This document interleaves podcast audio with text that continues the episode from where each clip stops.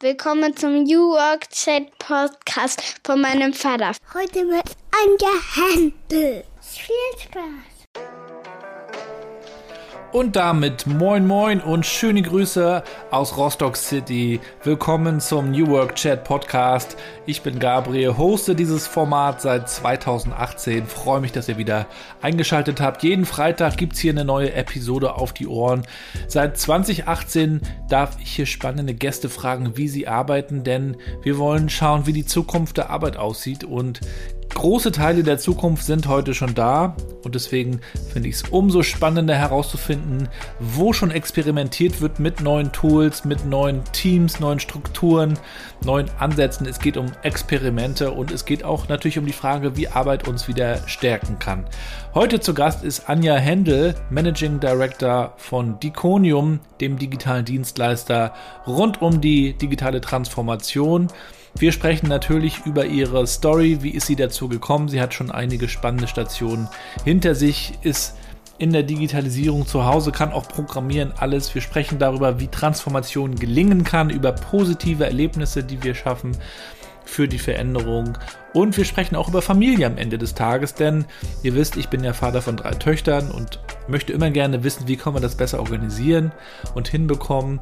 Und die Anja ist vor einiger Zeit auch Mutter geworden und deswegen sprechen wir natürlich auch über dieses große Thema Vereinbarkeit, Familienfreundlichkeit und sie wird auch berichten, wie das bei Diconium eigentlich aussieht. Sie ist schon die dritte Gästin von Diconium. Ich hatte Christiane Brandes-Füßberg ja schon zu Gast zweimal. In der zweiten Folge hat sie darüber berichtet, wie sie eigentlich in der Corona-Zeit zu Diconium gekommen ist, über Onboarding auch gesprochen und die Lunja Hara war ja auch schon zu Gast rund um empathische Führung. Also, da haben wir heute alle guten Dinge sind drei. Alles am Start sozusagen. Wünsche euch ganz viel Spaß und wir hören uns am Ende der Episode nochmal wieder.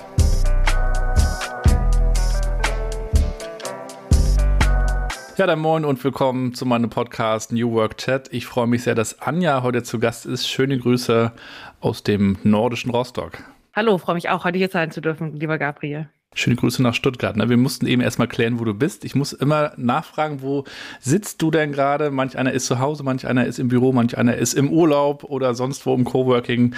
Äh, das weiß man nie, aber das macht es ja auch interessant. Man kann sich dann gleich mal drüber unterhalten, ähm, in was für einem Zusammenhang der andere sich gerade so befindet, sozusagen. Aber du bist auch zu Hause, hast da dein Büro, ne? Ich bin in meinem Büro in Stuttgart äh, sogar. Mhm. Ah ja, okay.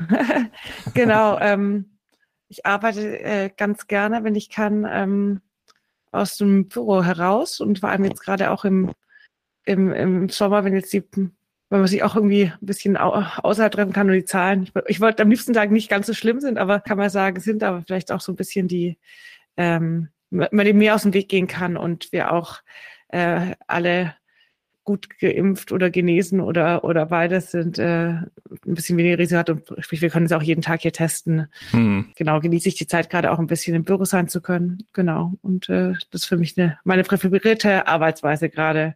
Wie oft bist du im Büro? Ich bin zurzeit gerade wieder fast täglich im, im, im Büro. Es liegt ein bisschen daran, dass ich so für mich gemerkt habe, wie, wie gut es mir tut, auch so ein bisschen äh, den Weg dahin zu gehen. Ich war auch im ersten Sommer äh, 2020 bin ich auch viel äh, ins Büro morgens dann gelaufen und zurückgelaufen. War natürlich wenig, wenig los, aber wir hatten unsere Büros auch immer offen, mhm. weil wir glauben, dass es schon auch wichtig ist.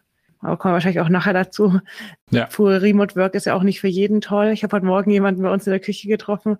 Äh, ich meinte, oh, warum bist du hier? Bei uns ist doch so gerade so heiß. Und er gemeint, naja, er hatte vier Kinder zu Hause ja. und heute ist äh, Ferienstart und, äh, und de, der Kindergarten ist zu und dann entkommt man dem ja auch ganz gerne. Und ich habe damals schon gemerkt, wie gut mir so dieser Weg tut. Also es ist gar nicht nur dieses im, an einem Ort sein oder dieser Location-Wechsel, sondern einfach auch so dieses irgendwo hingehen und wieder zurückgehen und irgendwie auch so Sachen dann da lassen und wieder und sich so drauf vorbereiten und äh, Genau, und deswegen mache ich das ganz gerne. Und damals bin ich einfach auch viel gelaufen und äh, inzwischen habe ich ja eine kleine Tochter ähm, und die bringe ich morgens in die Kita und dann liegt es quasi auf halbem Weg und dann ist es fast egal, wohin ich äh, dann weiter äh, äh, tingle. Und hm. ähm, gehe ich immer ganz, ganz Büro, treffe mal hin und wieder jemanden oder habe einfach auch eine ganz gute, ruhige äh, Konzentrationsphase, ohne Menschen, die klingeln, um Pakete abzugeben für die Nachbarn oder so. Oh ja. ja, wir nehmen ja gerade Ende Juli auf und wir sind hier bei uns in Rostock schon äh, auf der Zielgeraden der Sommerferien sozusagen. Und äh, von daher kann ich das absolut verstehen, äh, dass man dann gerne auch mal äh, woanders ist, wo, wo vielleicht ein bisschen mehr Ruhe oder Konzentration auch möglich ist. Aber Kinder sind auch so ein Thema, was uns einerseits verbindet und was natürlich auch zum Anfang dieses Podcasts gehört. Ich bin ja Papa von drei Kids und meine mittlere Tochter, die Mathilda, die nächste Woche übrigens neun wird. Das heißt, wenn der Podcast äh, erscheint, ist sie schon neun. Ähm, die möchte natürlich auch mal gerne verstehen, was machen die Leute hier eigentlich? Und das sind ja oft so Jobtitel, die nicht so selbsterklärend sind für Kids und manchmal sind es die Berufe auch nicht.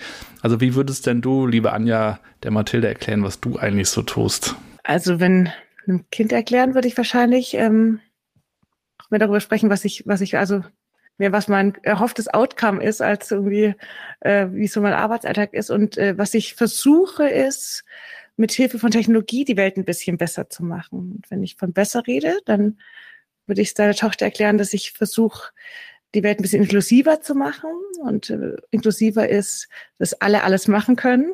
Äh, und dazu ist Software ein ganz toller, tolles Mittel als Technologie, ähm, Dinge zugänglich zu machen für mehr Menschen und auch nachhaltiger, weil Software eben auch ein ganz tolles Mittel ist, um Dinge zu teilen und nicht jeder alles besitzen muss und äh, Dinge besser verteilen zu können und teilen zu können. Und äh, daran arbeite ich jeden Tag. Ja, das hätte fast in der Sendung mit der Maus laufen können. So eine schöne, einfache Erklärung. Wunderbar. Denn alles, was so digital ist, ähm, ist manchmal gar nicht so leicht so runterzubrechen für die Kinder. Aber so Software, Apps, Smartphone, das ist ja oft so eine Brücke, ähm, die, die dann sehr hilfreich ist, denn damit haben ja auch die Kinder manchmal schon zu tun. Deine Tochter noch nicht, die ist noch ein bisschen zu 16 jung. Monate, da kann ich noch viel erklären. Aber bei meinen Kids, äh, gerade den großen zwölf und fast neun, ist es natürlich ein Riesenthema und auch ein Spannungsfeld natürlich. Ähm, wie geht man damit um natürlich? wie viel digital ist gut und nicht gut, gell? Ist wie mit allem. Ähm, ja, Technologie ja, genau. ist ja immer was, was du, was helfen kann und was aber auch, äh, ich sage mal, eine Waffe sein kann. Das ist wie ein Messer. Mhm. Du kannst damit Menschen verletzen, aber du kannst auch ganz viele Menschen ernähren, damit du daraus äh, Essen zubereitest. Und das ist natürlich immer der Spannungsbogen, den du bei Technologie hast oder bei jedem Werkzeug oder jedem Tool. Ja, und wir wollen dich heute auch noch ein bisschen besser kennenlernen, deine Arbeitsweise, natürlich auch das, wofür du stehst, wofür du antrittst. Und da gibt es noch eine zweite Frage, die ich meinen Gästen ja immer gerne am Anfang stelle. Und zwar, mit welchen fünf Hashtags würdest du dich eigentlich beschreiben? Das ist eigentlich so eine schöne Barcamp-Konferenzfrage. Und da wir da aktuell auch weniger haben, ähm, kannst du das gerne hier mal so beantworten. Ähm, genau. Mach mal ohne, ohne Reihenfolge. Also auf jeden Fall erstmal Technologie ist natürlich ein Hashtag. Also Hashtag Technologie. Hashtag Software. Das ist äh, für mich was Wichtiges. Dann hier unser Verein das Thema natürlich, Hashtag Mom2. da war eine große Initiative, ähm, dass man eben auch Mutter ist und, äh, und nicht nur arbeitet. Ja, also das ist für mich auch ein großes Thema, dieses ganze Thema Silent, ähm, ähm, also so stille Elternschaft, äh, Silent Parenthood ist so irgendwie auch nochmal ein großes Thema, also vielleicht auch äh, Parent to und nicht nur Mom. Und äh, dann, was mich total umtreibt im, im Umfeld äh, Software und auch diese große Diskrepanz zur Hardware-Organisation, wie wir sie eigentlich technologisch mehr gewohnt sind in, in unserer Wirtschaft, ist das ganze Thema Organisation ist für mich auf jeden Fall ein Hashtag. Damit tue ich mich ganz viel beschäftigen. Wie organisieren wir uns? Wie muss was organisiert sein, damit äh, das eben auch Wirkung erhalten kann? Und last aber überhaupt nicht least, sondern vielleicht am aller, allerwichtigsten, äh, Human First. Und ich äh, sage Human, weil es natürlich in ganz vielen Themen ist. Also Menschen, die Software nutzen, Mitarbeiter, ähm, Partner, Kollegen, ähm, äh, Kunden. Ähm, genau, also Human First ist total wichtig, weil wir machen ja nicht Digitalisierung oder Technologie der Technologie wegen, sondern weil sie einen Zweck erfüllen sollen. Und das ist ähm, uns dienen und die Welt besser machen. Ja, und darum geht es ja eigentlich auch bei New Work, so wie ich es verstehe, dass wir menschzentrierte arbeiten. Wobei, ich glaube, über diesen Begriff muss man schon sprechen oder Human First. Äh, was, was meint man im täglichen denn tatsächlich damit? Und ähm, was heißt dann eigentlich auch Menschsein? Ähm, wie weit geht das denn eigentlich auch? Wie sehr öffnen wir uns oder auch nicht? Ähm, kommen wir, glaube ich, nachher nochmal dazu. Am Anfang würde mich natürlich auch interessieren, wo kommst du eigentlich her? Was hat dich so auch geprägt in deiner Kindheit, was du vielleicht heute auch so in deiner Arbeit ausleben kannst? Gute Frage. Ähm, wo komme ich, wo komme ich her? Ich bin, ähm, auch wenn man es nicht so nicht so deutlich hört, ich, ich, ich komme aus Schwaben. Also ich bin, ich rede heute nicht nur aus Stuttgart, sondern ich komme hier aus der Nähe von Stuttgart. Aber du hast nie diesen Akzent gehabt oder hast du ihn nee, verloren? Nee, das liegt genau so ein bisschen an meiner Historie, weil ähm, mein äh, Vater hat äh, dänisch-ostdeutsche Wurzeln. Ah ja. Also ist in Kopenhagen geboren, ist Sohn einer Dänin und äh, ist aber auch viel in, in Ostdeutschland äh, groß geworden. Oder damals noch, damals äh, dann DDR, äh, genau. Mhm. Und äh, meine Mutter kommt hier aus Schwaben.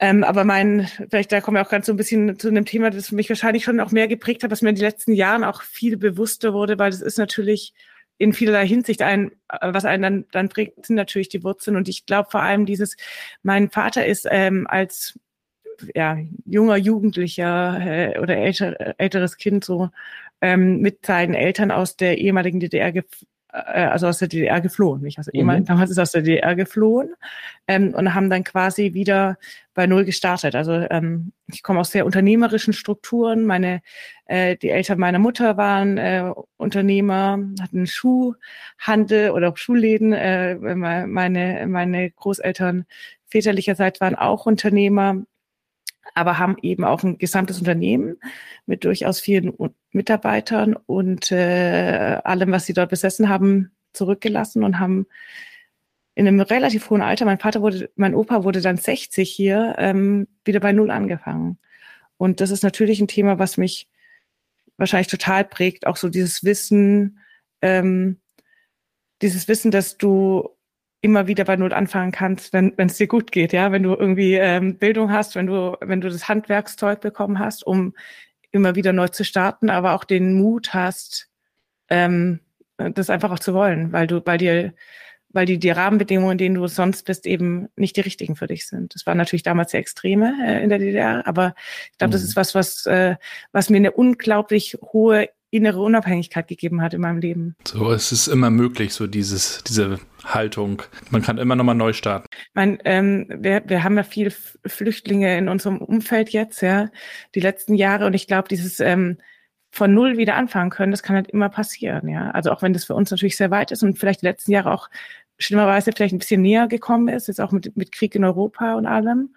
Ähm, aber ich glaube, das ist halt was, was wir über die Jahre eigentlich sehr zum Auge verloren haben und was in meiner Historie halt drinne ist. Jetzt ohne, ähm, ohne all die kulturellen Veränderungen, die da waren, aber sie haben halt einfach alles zurückgelassen und hatten einen Ausreiseantrag und haben halt dann so viel, wie du mitnimmst, damit es halt nicht auffällt, wenn du mal zwei Wochen in Urlaub fährst, mitnehmen können und der Rest war dann nicht mehr da und dann fängst du wieder an, als hättest du nie was gehabt, ja. Und das ist natürlich schon ähm, ein großer Schritt, aber ähm, ich bin in keinem schlechten Verhältnis aufgewachsen oder irgendwie, ähm, das, äh, das war alles gut, ja. Das hat ähm, vor allem in Freiheit natürlich, ja. Und äh, mhm. äh, das ist, ähm, das gibt mir halt viel Kraft zu wissen, dass das halt eigentlich das Wichtigste ist. Dinge, die du vielleicht auch nicht mitnehmen kannst, ja, oder die du nicht zurücklassen musst, sondern eher in Dinge zu investieren, die du immer bei dir haben kannst. Ja, die Eltern meiner Frau, die sind auch auf einem ähnlichen Weg nach Hamburg damals gekommen. Äh, das war, glaube ich, ein Jahr, bevor dann die Mauer fiel. Also hätten sie es gewusst, hätten sich das, glaube ich, alles erspart. Aber die erzählen auch manchmal noch davon. Das war ja damals der Goldene Westen, so wurde der ja genannt. Äh, so in, in der DDR damals, wobei da natürlich auch wieder andere Probleme waren, aber du musst dich halt komplett neu aufstellen, neue Beziehungen knüpfen. Aber wenn man das dann geschafft hat, stärkt einen das natürlich und das gibt man dann mit Sicherheit auch weiter an die, an die Kinder und an die Familie. So, es geht, ne? Ja, und ich glaube, das ist, was du gerade sagst, ist, wenn man das geschafft hat, stärkt das einen. Ich glaube, das ist auch so ein bisschen, was wir jetzt so im neudeutschen Auto für Comfortzone nennen, ja. Mhm, und ich glaube, und man, man sagt, that's where the magic happens. Und es ist genau so. Ich glaube, äh, du kannst halt ein gutes Leben führen, wenn du halt immer da drinnen bleibst, in dem, was, was okay für dich ist. Aber wenn du dich halt weiterentwickeln möchtest, musst du halt diese Schritte wagen, ja. Ähm, und das fühlt sich immer am Anfang ein bisschen komisch aus und es macht ja auch Transformation dann aus, ja, von Organisationen, mhm. von Menschen, von, von Teams. Ähm, aber das ist genau die, genau das, glaube ich, wo es halt dann anfängt, für einen persönlich auch äh, interessant zu werden oder was einen weiterbringt, wenn man das möchte. Nicht jeder Mensch möchte es und vermöge es vielleicht auch nicht in jeder, in jeder Lebensphase. Ähm, aber ähm, das ist so das, was ich so auch mit meinem Thema, auch mit Technologie, ja, versuche halt an die Leute ranzubringen. Traut euch, probiert's. Äh, in der Regel passiert ja nicht so viel. Ähm, Wenn es dann nicht klappt, hat man halt was äh, ausprobiert und gelernt, dass es halt nicht so gut funktioniert und was dazugelernt, aber man kann ja auch meistens wieder zurück, ja. Mhm. Oder ähm, oder ähm, ja. Ne, ich habe das gerade mit meinem Vater gehabt, der äh, immer noch so traditionell mit Kleingeld am Parkautomaten zahlt. Und dann habe ich ihm erzählt, hol dir doch bald bitte diese Parken-App, eine dieser Parken-Apps. Es wird dein Leben erleichtern. Oh, hm, weiß ich nicht. Ich sage, probier es doch mal aus. Hm. Und da habe ich mir auch wieder so gedacht, also es würde ihn jetzt nichts kosten, aber es ist so routiniert und so eingefahren und so, es läuft irgendwie. Und er kann sich vielleicht gar nicht vorstellen, dass es so ein großer das eine große Erleichterung wäre, was es ja ist, wenn man es einmal gemacht hat.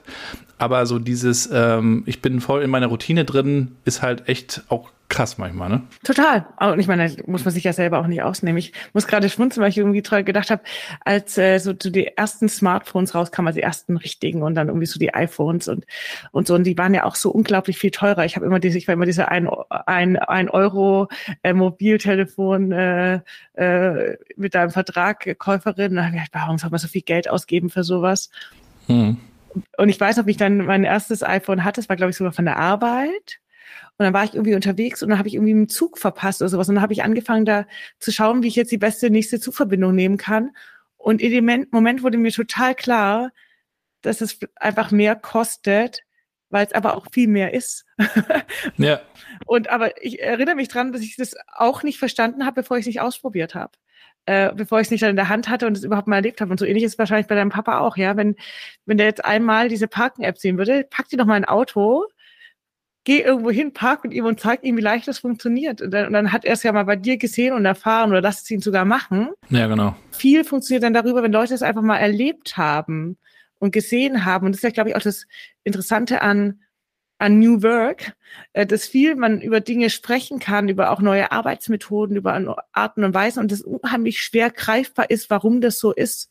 Warum soll ein Büro anders aussehen? Wie kann, wie kann man überhaupt über so eine Verbindung, wie wir sie jetzt haben, ja, äh, über zwei Bildschirme und zwei Mikrofone einen Podcast aufnehmen oder äh, ein Interview führen und jemanden danach vielleicht sogar einstellen, ohne ihn persönlich getroffen zu haben oder sie.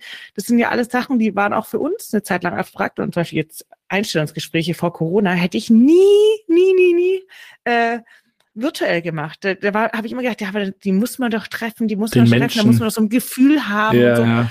und ich habe gestern erst eine Kollegin getroffen, da haben wir danach gemerkt, wir haben uns zum ersten Mal wirklich in Persona getroffen. Und es hat sich aber so vertraut angefühlt, weil wir einfach auch schon so gute Gespräche hatten virtuell. Und dann merkst du einfach auch so was, wie Dinge das verändert, wenn du gezwungen bist, Arbeit zu verändern oder dich eben auch einfach veränderst und darauf einlässt, ist es am Schluss vielleicht vieles gar nicht so anders, als es, als es, als man dachte.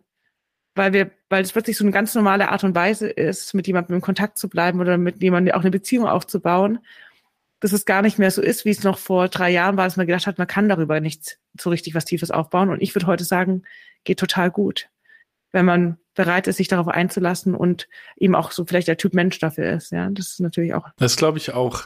Ich glaube auch, wir können äh, endlos darüber reden, schreiben, diskutieren. Das wird nicht so viel bringen. Wir müssen es erlebbar machen, die, die Vorteile und spürbar machen. Und wir brauchen halt diese irgendwie eine, auch eine Experimentierkultur und eine, ein Ausprobieren, sodass Leute im Privaten, aber auch im Beruflichen das wirklich erleben können. Manchmal moderiert, manchmal vielleicht auch alleine, aber immer nur, mach doch mal, dann wird das und das. Das ist oft sehr weit weg und deswegen glaube ich auch, man muss, man braucht halt irgendwie so Experimentierräume oder Möglichkeitsräume, wo man dann mal zeigt, guck mal, so kann das ja gehen, im Kleinen oder im Großen und dann ähm, Und wenn man dann halt ein paar positive Erlebnisse ja gemacht hat, dann baut es sich ja immer auf. Da denke ich auch zum Beispiel an meine Mutter, die ist lange bei Instagram. Ich erzähle das manchmal in Vorträgen. Lange, lange, lange und wurde dafür belächelt.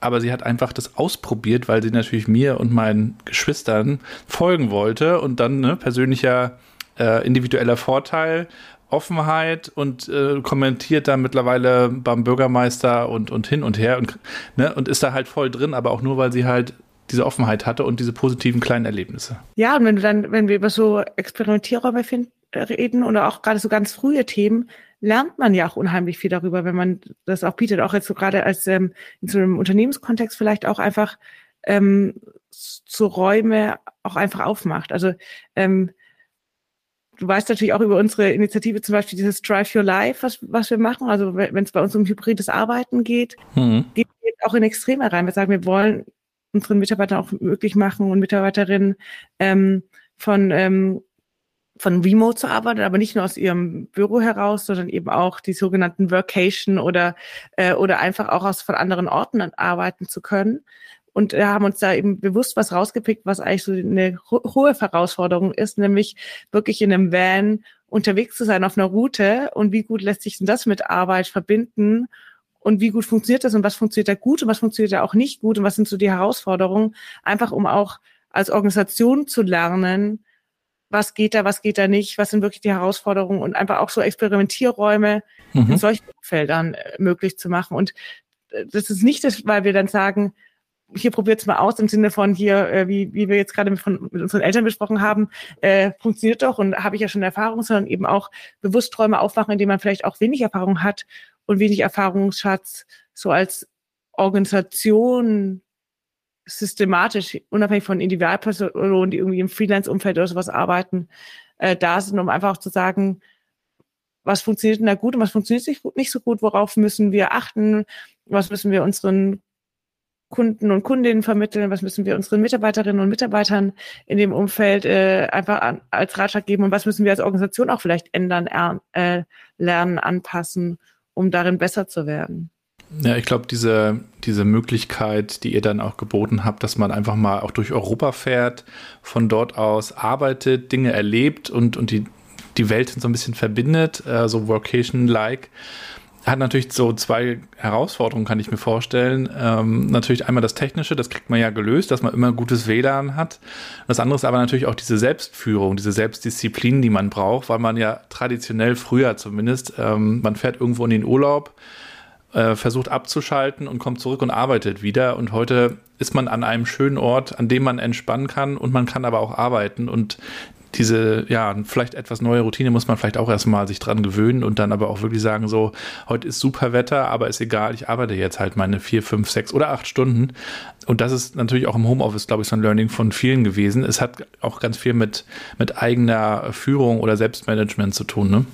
Total. Also ich finde auch, man merkt jetzt gerade wieder so von, von, von reinem Homeoffice in diesen Modus, wo man vielleicht auch hin und wieder jetzt mal eine, eine Reise hat und sowas, wie, wie, wie sich so das die Art und Weise, wie Termine eingestellt werden und um, um Arbeit halt auch total verändert haben, dass solche Räume von fast nicht mehr nicht mehr da sind. Also ich, ich denke, äh, genau ist der Punkt. Also wir verändern uns ja ständig und diese letzten zweieinhalb Jahre haben natürlich nochmal viel stärker gezeigt, wie viel Dinge sich auch verändern und wie eben auch Arbeit aussehen kann oder zumindest eine Facette der Arbeit. Ich meine, das ist ja jetzt irgendwie äh, die Thematik und äh, das ist, was du angesprochen hast, ist echt auch von Lisa, das die, die den ersten Teil der Tour gemacht hat, die war so Richtung äh, Osten unterwegs, also sprich äh, Griechenland äh, war war es ja am Schluss noch und äh, Rumänien und äh, ist also von Deutschland gen, gen, gen Osten aufgebrochen. Ähm, hat auch gemeint, ihr Hauptthema ist wirklich, dass sie halt äh, ganz starkes Zeit- und äh, Management nochmal gelernt hat, wie auch wie plant sie so ihren Tag, wann fährt man, wann muss man, wann stoppt man, auch äh, zu planen, wo kann ich halten, wo habe ich gutes WLAN, mhm. wie organisiere ich das? Das war für sie schon nochmal ein ganz anderer anderer Punkt, ja, den, den, den man einfach auch mit mit mit bedenken muss, ja. Ähm, klar, äh, dafür hast du vielleicht auch den den Vorteil, dass du dann abends halt ähm, mal kurz ins Meer springen kannst äh, nach getaner Arbeit. Bist du auch so ein Typ, der im, im, Urlaub arbeitet und sagt, also ich muss das jetzt gar nicht mehr so blockweise trennen, sondern ich kriege das beides an einem Tag hin, Arbeit und Erholung? Ähm, also ich glaube, es gibt immer so ein bisschen diese, diese, diese Typen Leute und es gibt ja so die auch Menschen, die sagen so, ich mache jetzt hier auch hier ähm, komplett äh, alle digitalen Kanäle zu. Ich bin jetzt mal vier Wochen komplett weg und äh, schaue mir gar nichts an. Mir hat es bisher immer viel, viel mehr geholfen, wenn ich so ein bisschen einen Blick drauf habe. Also ich meistens ähm, morgens und abends einen kurzen Blick über, über meine E-Mails werfe, äh, ob, ob alles ähm, äh, ob, ob alles so passt, weil ich, mein Horrorszenario ist immer, ich komme zurück und muss ich dann irgendwie mich durch 200 E-Mails durchkämpfen oder 300 oder 400 E-Mails durchkämpfen. Ich weiß auch aber alle Methoden, die es natürlich gibt, dass man irgendwie vielleicht gar keine empfangen kann und und und. Aber das ist schon eine, kann man ja auch, äh, muss man offen besprechen, das ist ja schon auch ein Phänomen unserer Zeit, ja. Also früher war es so, da gab es eine Urlaubsvertretung und wenn du nicht, also und wenn du nicht da warst, hat dich jemand vertreten. Das ist, glaube ich, in den allerwenigsten Unternehmen heutzutage noch wirklich der Fall. Ähm, wenn man nicht wirklich über eine längere Zeit weg ist, äh, ist man halt weg und die meiste Arbeit bleibt halt irgendwie liegen und man tut Vorarbeiten oder Nacharbeiten. Das, und ähm, das ist, ist es gesund? Ganz sicher nicht, ja. Ähm, und das hat aber so ein bisschen auch das Digitale mit uns gemacht, ja. Diese Schnelligkeit, dieses Always On, dieses immer erreichbar sein das ist so ein bisschen ein Thema, mit dem wir natürlich jetzt umgehen müssen. Und ich persönlich bin heute in einem Level, wo mich halt aber auch nichts stresst. Also ich habe deswegen keinen schlechten Gedanken bei der Arbeit oder äh, oder im Urlaub oder ähm, sondern das ist halt für mich äh, da sind halt auch ich habe dann keinen zusätzlichen Stress und mich belastet da nichts bei Arbeit. Und das ist natürlich auch ein ein riesen Vorteil ähm, der hat auch so ein bisschen mit sich bringt. Das hat heute nicht mehr so extrem wie es früher war. Also bevor ich, um es zu benennen, bevor ich meine Tochter hatte, war bei mir Leben und Arbeiten eigentlich so ein homogenes Ding, sage ich jetzt fast schon. Ja, also ich meine, ich habe irgendwie,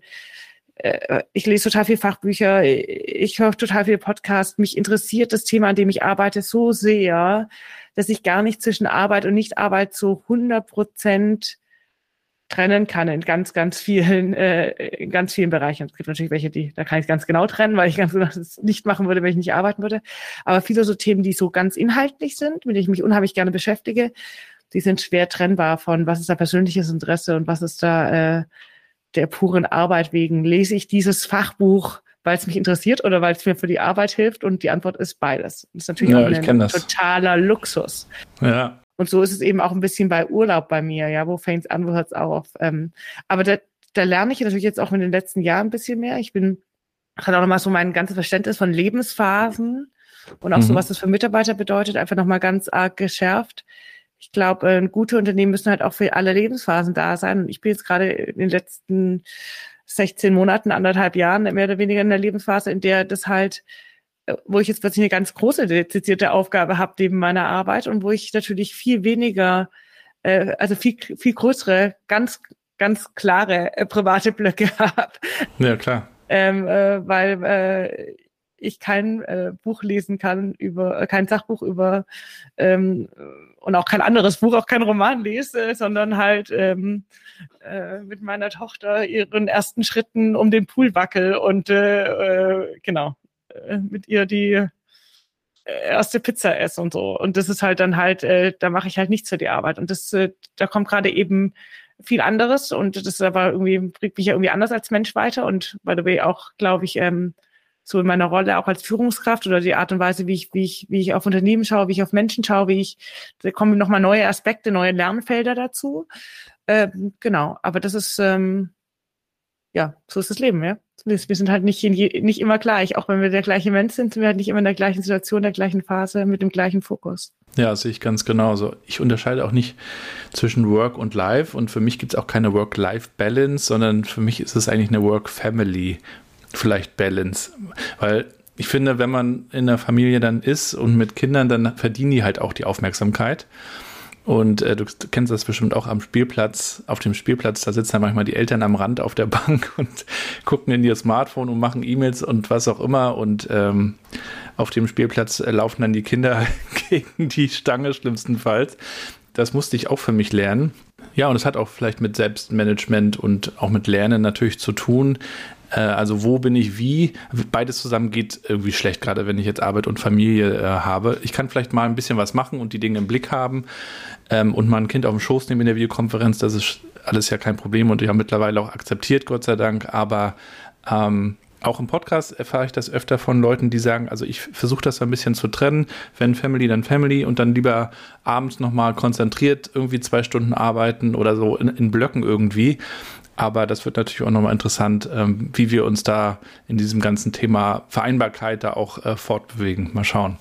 Ja, und ich glaube, da gibt es auch kein richtig oder falsch. Ich glaube, das ist wie äh, mit vielen Themen, dem da muss jeder auch so seinen Weg und seine seine Art und Weise finden. Und wenn wir aber über New York reden und so auch natürlich aus meiner Sicht auch, ähm, der irgendwie für mehr als mich persönlich äh, auch Verantwortung trägt, sondern auch für ein Unternehmen, glaube ich eben, ist es auch an der Anstelle von Unternehmen, sich zu überlegen, wo, äh, wie gehe ich darauf ein und wie kann ich da wirklich auch irgendwie the best workplace für jeden sein, auch in jeder Phase. Und es ist halt kein One-Size-Fits-All-Thema. Ich glaube nicht, dass wir sagen können, also auch wenn ich jetzt von unserer Drive for Life Aktion ausgehe, äh, gab es dann auch irgendwie lustige Post, wo einer geschrieben hat, ich mache da sofort mit, wenn, wer, wer kümmert sich um meine vier Kinder, solange ich weg bin und so. ähm, äh, und daran merkt man es ja auch, ja, ich meine, das, das hängt, das, das, spricht eine gewisse Gruppe von Leuten bei uns an, an mhm. die halt auch in einer gewissen Lebensphase sind und das ist total okay aber das ist auch nicht äh, unsere Hauptziel Mitarbeiter ähm, thematisch, sondern im Endeffekt brauchen wir Leute aus allen möglichen Bereichen, auch aus allen möglichen Lebensphasen. Und es ist eben halt so ein Baustein, bei dem, auf den es einzahlt. Und dann haben wir für andere Themen eben andere Bausteine, die wir uns anschauen wollen.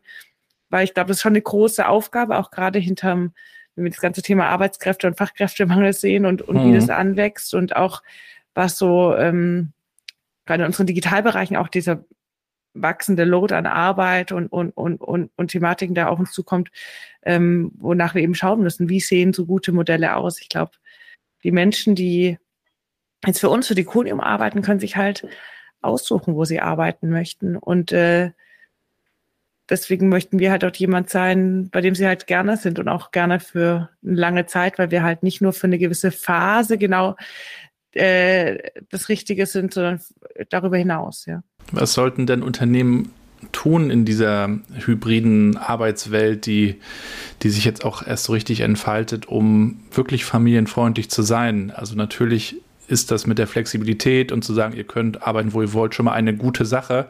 Vielleicht gibt es ja noch weitere Dinge, die ihr tut oder die Unternehmen mal berücksichtigen sollten. Also ich glaube, Human First ist, ist, ist halt einfach so ein Grundgedanke. Man sagt ja auch, also wir kommen aus dem Digitalbereich, machen viele E-Commerce-Lösungen, da sagen wir immer, der Kunde muss im Mittelpunkt sein. Und ich glaube, ein Stück weit ist halt auch irgendwie, dass der Mitarbeiter im, im, Mittelpunkt sein muss bei vielen Themen, die wir, die wir darum darüber hinaus äh, betrachten. Und ich glaube, das Interessante ist wirklich, dass es halt nicht die eine pauschale Lösung für alles gibt. Also A, also wir arbeiten natürlich in einem gewissen Bereich. Bei uns kann man viel remote arbeiten, weil es unsere Arbeit zulässt. In anderen Bereichen ist das überhaupt nicht möglich. Und da muss man eben wieder andere Modelle suchen. Also deswegen haben wir wahrscheinlich keine Blaupause, ähm, keine Blaupause für, für alles.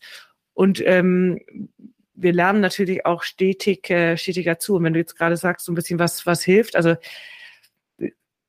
ich glaube, dieses Remote und auch eine Flexibilität in wie, also wann arbeite ich, ähm, die zu geben, ist total, total wichtig. Und das, ich sehe es in ganz vielen Fällen. Ich habe jetzt neulich mit einem, mit einem äh, Kollegen von, von mir gesprochen, der ist echt schon äh, viele, viele Jahre äh, bei Dekonium, 25 Jahre und der hat gemeint, er, also er wird eigentlich, äh, da ist halt einfach ähm, einfach irgendwie auch im Privaten war es mit mit äh, mit Familie, wo eher so ein Pflegefall da ist, wo er sagt, okay, das kann ich halt jetzt realisieren, weil ich von zu Hause arbeiten kann. Ich könnte sonst nicht mehr in der Form so arbeiten und eine totale Dankbarkeit, dass halt sowas möglich ist. Aber ich kenne auch einen anderen Fall bei uns, da ist äh, eine Kollegin leider sehr sehr krank geworden und ähm, dort ist die Flexibilität davon äh, von ihrer Führungskraft, die eben dann gesagt hat, hör zu alles, was arbeite so, wie es für dich eben gut passt, weil sie halt auch sagt, für mich ist Arbeit auch mehr als nur mein mein, mein Lohn, sondern eben auch irgendwie ähm, gibt mir auch Stabilität ähm, in dieser schweren Krankheitsphase jetzt was zu haben, woran ich mich festhalten kann, nämlich meine Arbeit, in der ich mich orientiere. Und wenn du jetzt fragst, so was, ähm, was brauchen Unternehmen? Ich glaube, die Kunde ist ganz stark geprägt von Werten und das natürlich kann man immer so sehr schwach ansehen und wir versuchen natürlich immer mehr auch feste Bausteine dahinter zu stellen. Aber ich glaube, das, das Fundament, auf dem alles zählt, ist bei uns der Wert Mindfulness, Achtsamkeit, Achtsamkeit sich selber auch gegenüber, auch zu merken.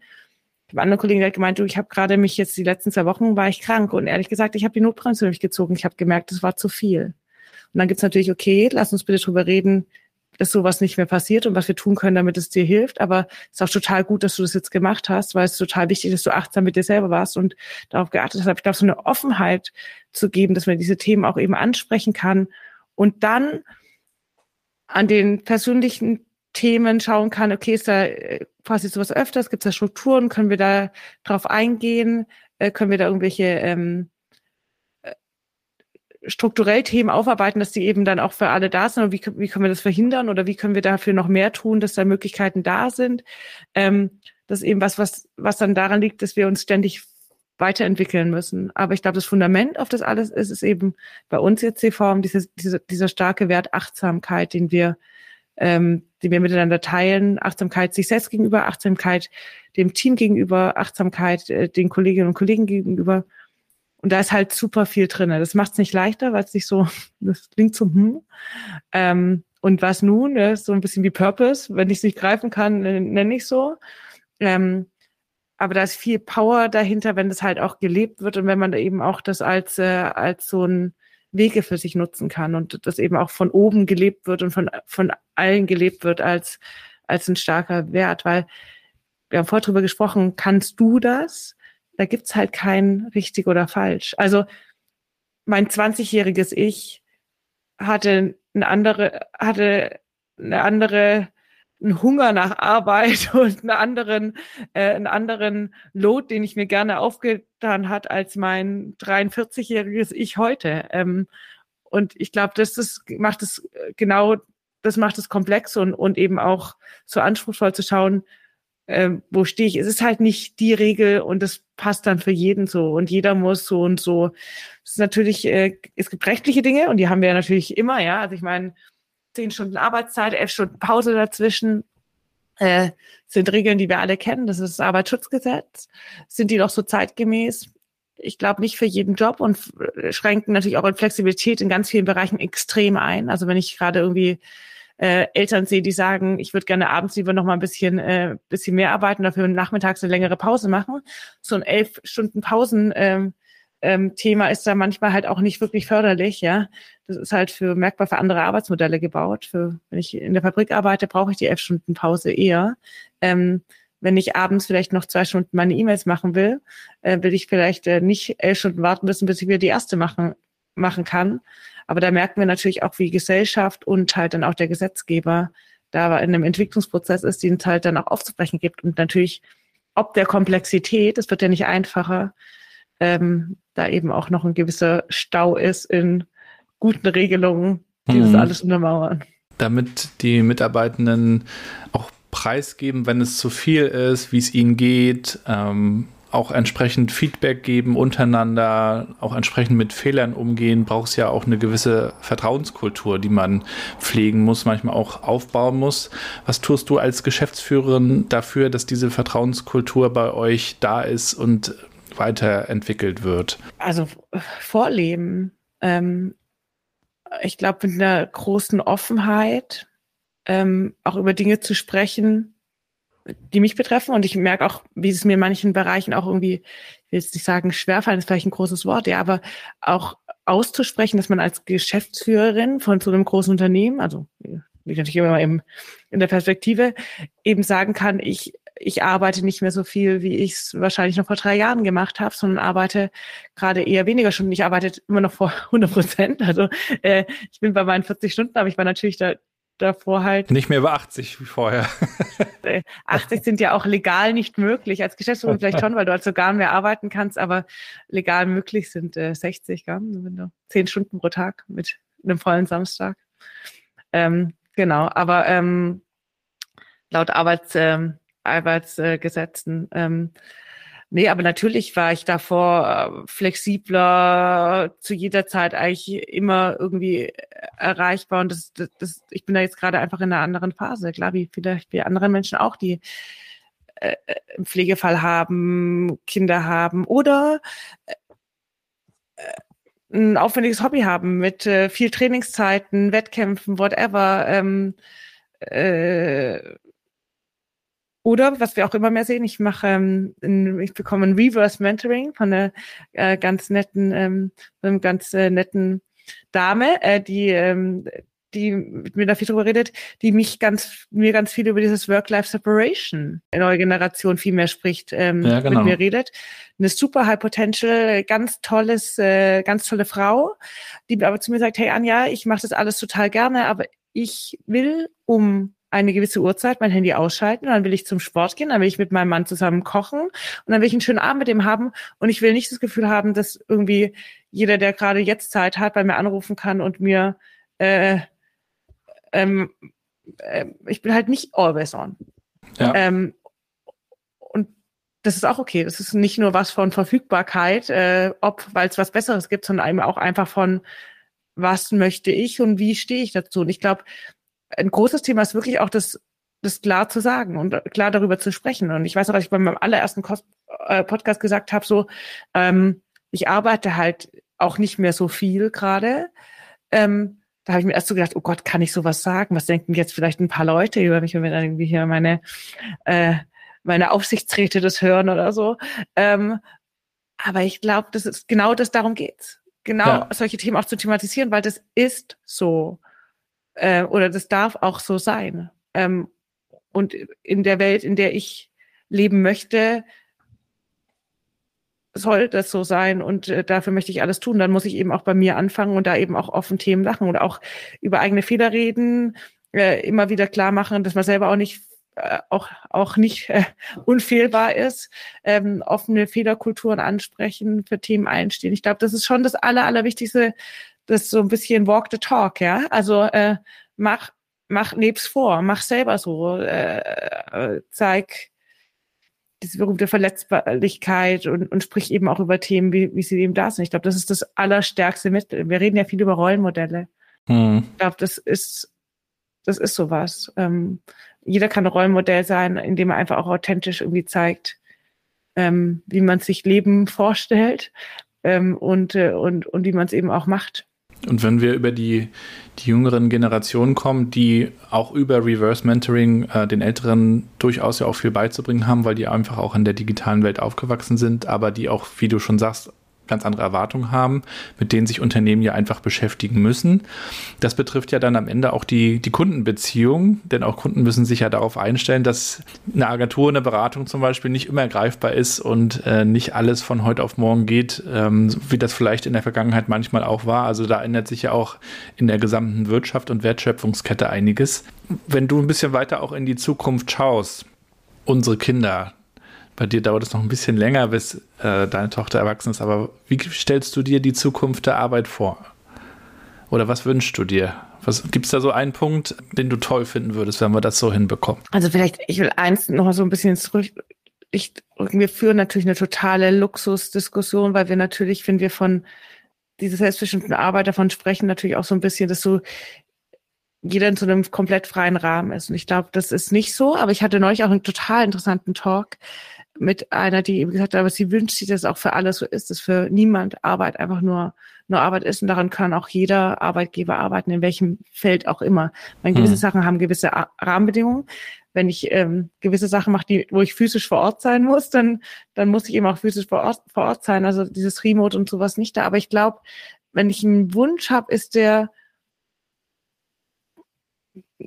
eine Arbeitswelt zu schaffen, in der eben der, der Mensch mitgedacht wird und, und vor allem halt der Mensch auch als Mitarbeiter äh, mitgedacht wird und in, in, eine, in eine wichtige zentrale Komponente gebracht werden. Und ehrlich gesagt, ich sehe da schon Bewegung, weil wenn wir Fach- und Arbeitskräftemangel gerade anschauen, mhm. haben wir trotz all der Technologie, die uns alle abschaffen soll, als ich mein Studium geendet habe, Anfang der 2000er, haben zu mir Leute gesagt, oh Andi, ist aber jetzt ganz schön blöd, dass du Informatik studiert hast, weil jetzt gibt es da so viele Menschen in Indien und die machen das alle viel günstiger als du. Dich wird, äh, das wird halt leider keiner mehr brauchen. Also es ist viel zu teuer, jemanden in Deutschland programmieren zu lassen.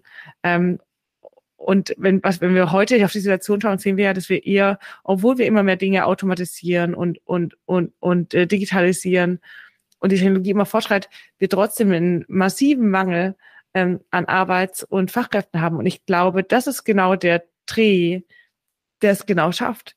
Wenn, solange die Nachfrage größer ist als das Angebot, muss sich ja jeder in einem Maße optimieren, um das, um, um überhaupt äh, Leute zu bekommen, die, die in dem Umfeld arbeiten möchten. Und ich, und ich glaube, dass es, ähm, dass, dass es ähm, automatisch geschehen wird, ob diesem Mangel an, äh, an ähm, Menschen die wir momentan haben, in, um die in diese Berufe zu kriegen. Und was ich halt auch sehe ist, wenn ich jetzt so aus meinem Digitalen rede, ähm, ist natürlich, dass wir auch sehen, dass so auch globale Anpassungen passiert. Ja, also wenn wir jetzt darüber reden, Leute können von überall arbeiten, sind es natürlich auch riesige Chancen für Menschen, die ähm, ähm, also dieses typische niedrigen Lohnland-Thema oder wir äh, die indischen Kollegen sind günstiger als die Deutschen das fängt natürlich an, sich alles so ein bisschen auch anzupassen, was ja wieder auch in verschiedene Länder dann einen größeren Wohlstand bringt. Und das ist natürlich,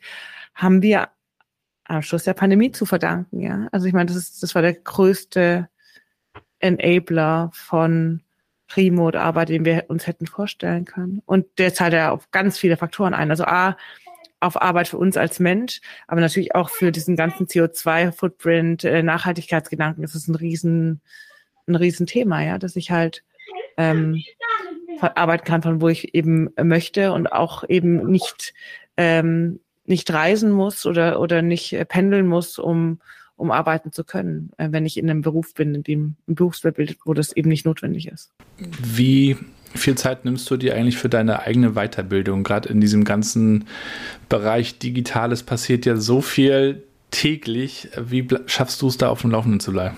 Also ich meine, die Frage Weiterbildung ist ja ein breites Feld und ich habe das, ich habe das große Glück, dass ich mich, dadurch, dass ich ähm, meine Hauptzeit da reinfließt, irgendwie ein Unternehmen weiterzuentwickeln, mich ganz viel Austausch mit Menschen, mit Themen und mit Leuten daran arbeite. Ich bin ja nicht jemand, der sich ja einschließt in den Raum und dann irgendwie an eine weiße Wand malt und sagt, so machen wir es, sondern ganz viel Interaktion Gedanken, Ping-Pong und solche Themen. Und da mache ich jeden Tag wahrscheinlich schon großen Prozentsatz davon, was ich mache, da lerne, da lerne ich wieder Themen oder, oder bringe was dazu, so en bloc, dass ich jetzt irgendwie gerade ein Training mache oder eine Fortbildung mache oder eine Weiterbildung mache oder ganz viele Bücher lese oder ganz viele Podcasts total wenig. Also das, äh, die, bei, in meiner jetzigen Phase passiert halt viel über Arbeit in Teams, mhm. Workshops, Kollaboration eher. Es bringt mich gerade eher weiter ähm, in, in so einem rein beruflichen Kontext.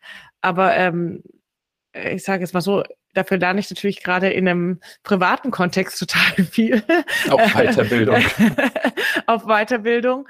Ähm, und finde halt auch irgendwie auch neue Formen des Lernens. Ich bin zum Beispiel jetzt jemand, der, der wieder viel mehr Hörbücher oder, äh, gerade hört, wenn ich mal mit Kinderwagen genau oder gehört habe nebenher, weil es halt einfach irgendwie gerade eine viel leichtere äh, ähm, Form ist und dafür ich lange kein Buch mehr aufgeschlagen habe. Ich hoffe, diesen Sommer, äh, Sommerurlaub, wir haben ihn ja jetzt noch äh, bei uns im Süden, wird sich das ein bisschen ändern, aber das ist ähm, schon ein Punkt, ähm, der da ist. Also ich lerne jeden Tag viel, dankenswerterweise von, von beiden Seiten und auch wenn man sich mit Kindererziehung und Aufwachsen beschäftigt, lernt man ja auch viel über Menschen, über Systeme, warum wir lernen, wie wir lernen, was sich wann entwickelt. Äh, und das ist natürlich da, da fließt auch viel in meine Arbeit ein. Also äh, hm. viel Resilienz lernt man auch, ja. ähm. Du hast ja auch, da, da kommen wir heute nicht mehr zu, aber du hast ja auch noch einige spannende Stationen gehabt vor Diconium und schon immer viel bewegt. Mich würde auch interessieren, wie du es schaffst, produktiv zu sein. Hast du vielleicht auch noch mal so ein, zwei Hacks, die du teilen kannst?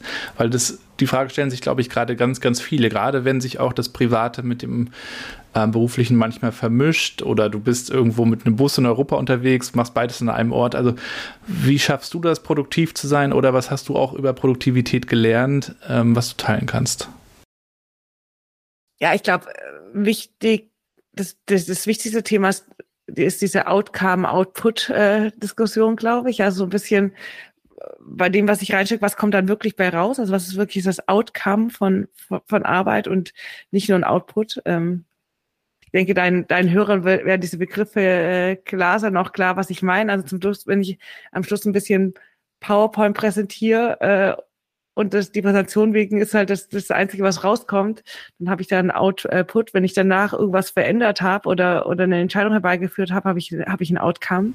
Mhm. Und ich glaube, das ist ganz wichtig, das nochmal in so einen Kontext zu setzen. Also so ein bisschen so, was kommt überhaupt dabei raus an dem, was ich arbeite und was ist eben auch so das, ähm, das, das Thema. Und dann, wie, wie, wie, wie, wie bin ich strukturiert? Ich meine, das war auch immer so ein bisschen in, in einem äh, in so einem eigenen Prozess. Äh, ich versuche ähm, mir Zeiten für Fokuszeit äh, zu blocken, in denen ich auch wirklich dann konzentriert an Themen arbeite, wobei ich auch so für mich merke, ich bin ich bin nicht so ein ich bin eher so ein Shadowwork äh, und gar nicht so ein so ein Deep Worker bin ich nicht. Ich bin eher so jemand, der auch ganz viel von Produkt, ganz viel über Interaktion, über Kollaboration macht. Ich bin mehr so ein Teammensch. Also ich, ich, ich lerne und entwickle auch Ideen eher im Team als für mich alleine. Natürlich gibt es Dinge, die, die ich mir ausdenke oder worüber ich nachdenke und äh, die berühmten Ideen unter der Dusche sind bei mir auch äh, eher übergeordnet, sage ich jetzt mal,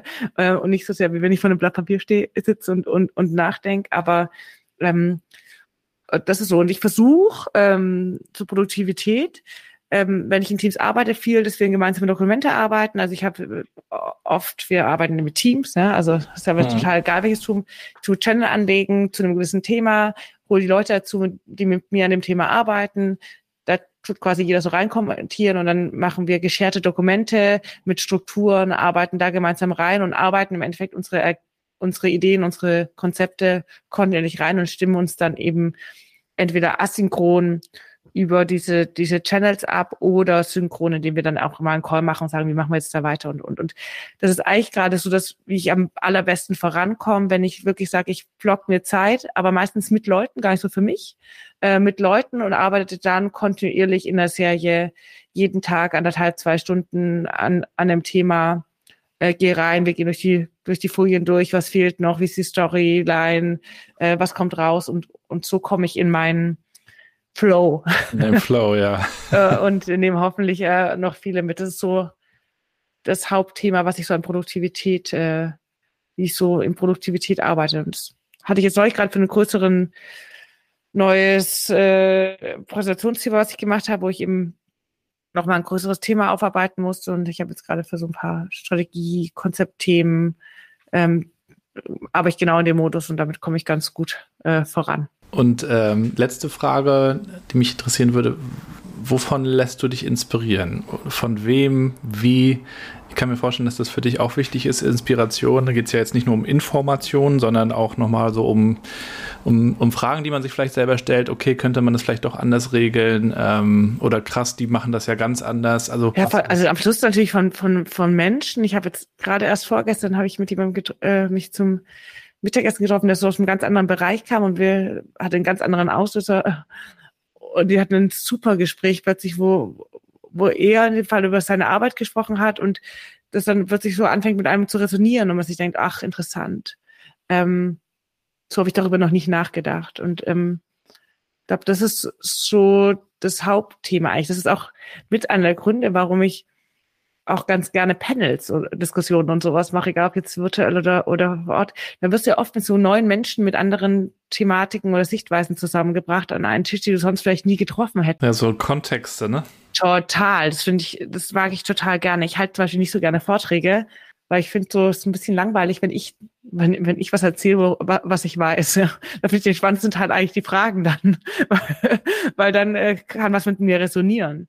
Ähm, und Panels finde ich am allertollsten, weil du dann plötzlich mit Menschen in Gesprächsraum kommst, die du sonst nie getroffen hättest und einfach irgendwie einen Austausch finden kannst. Und je unterschiedlicher der ist, je mehr unterschiedliche Perspektive reinkommt, umso mehr ähm, macht es natürlich mit einem, weil du plötzlich auch von einer ganz anderen Sache auf ja von einer ganz anderen Perspektive auf was drauf schaust und das finde ich total bereichernd. Ja, also da kann ich natürlich auch nochmal empfehlen, unter anderem das Panel auf der New Work Experience, da warst du ja auch zu Gast, kann man sich anschauen, können wir hier auch nochmal in die Shownotes tun und äh, zukünftig bist du bestimmt auch noch an vielen Stellen zu sehen. Wo kann man dir denn folgen? Wo kann man so auf dem Laufenden bleiben zu dir und euch? Ähm, genau, also LinkedIn ist natürlich so ein ganz, äh, ganz, ganz großer Kanal. Ich bin auch äh, ein großer Fan von Twitter.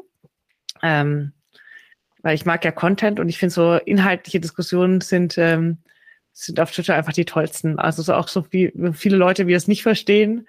LinkedIn ist ja auch viel so eine Sales und Marketing und, und Selbstmarketing. Das ist wie so eine Messe manchmal, finde ich. Exakt, genau. Ich glaube, es ist wichtig für unser Unternehmen und natürlich klar auch ähm, Employer Branding, äh, Mitarbeiter gewinnen, ähm, auch viel darüber reden, was wir, was wir sind und was wir tun, aber so contentmäßig auch von dem, was ich lerne, ne? Habe ich vorher nicht so erwähnt und inspiriert, ist, ist total viel auf Twitter mein, mein Ding. Leuten folgen, äh, die Experten sind in gewissen Themen. Also ich mich irgendwie, ich habe mich in meinem früherigen Leben natürlich auch mal eine Zeit lang ganz stark mit, mit vielen neuen Technologien beschäftigt, Quantencomputing und und und. Also auch gerade mhm. Themen, wo es nicht so viele Menschen gibt, da findet man viele immer auf Twitter, die die dann ganz viele schlaue Sachen sagen können und, und ganz viel darüber wissen und so eine globale Plattform. Also auf Twitter mir folgen.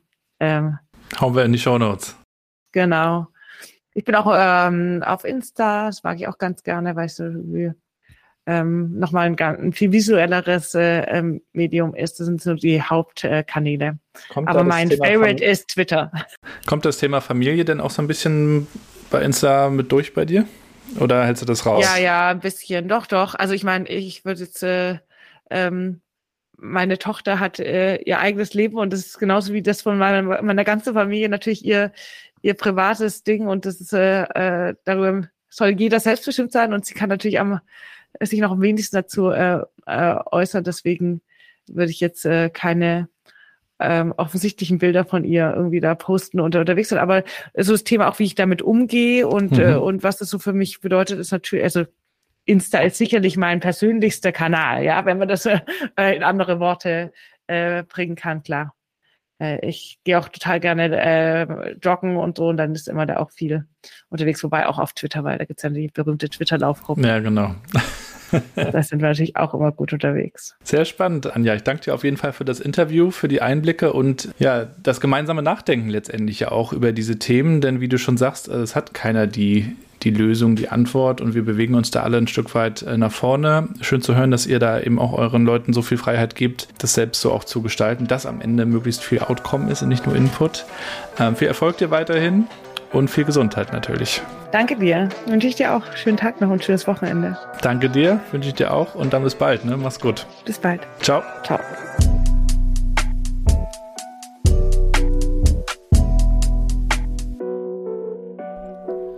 Und damit sind wir auch schon wieder am Ende der heutigen Folge. Ich hoffe, euch hat es genauso viel Spaß gemacht wie mir. Lasst mich gerne wissen, was ihr darüber denkt. Schreibt mir eine Nachricht. Schreibt mir gerne auch Empfehlungen. Wer sollte hier mal rein in den Podcast? Mit wem sollte ich mich mal unterhalten? Wenn ihr das selber seid, dann könnt ihr mich auf jeden Fall auch kontaktieren. Ich kann natürlich nichts versprechen, das ist ja auch klar. Aber ich glaube, wir können hier noch viele, viele Aspekte beleuchten und diskutieren. Würde mich freuen, wenn wir wirklich auch ein bisschen mehr in den kritischen Austausch kommen rund um New Work. Und dann möchte ich euch bitten, unterstützt mich gerne, indem ihr diesen Podcast nicht nur hört, sondern weiterleitet, empfehlt, in euren Netzwerken teilt, sei es auf LinkedIn oder wo auch immer ihr unterwegs seid. Bewertet den Podcast bitte mit tausenden Sternen, wenn es nach mir geht. Helft mir, diesen Podcast noch größer zu machen. Ich habe auf jeden Fall Bock drauf, noch weiterzumachen. Freue mich über euer Feedback, freue mich, dass es euch gefällt und ihr das Ganze hört. Und würde mich freuen, wenn wir uns sehen und zwar auf der Zukunft Personal, der großen HR-Messe in Köln. Da bin ich nämlich demnächst zu Gast und darf einen Workshop halten über die neue Familienfreundlichkeit. New Work und Familie ist ja so mein Leidenschaftsthema. Ich packe euch den Link mal in die Shownotes und wenn ihr mögt, dann sehen wir uns bald in Köln. Macht's gut, viel Spaß, bleibt gesund und bleibt connected.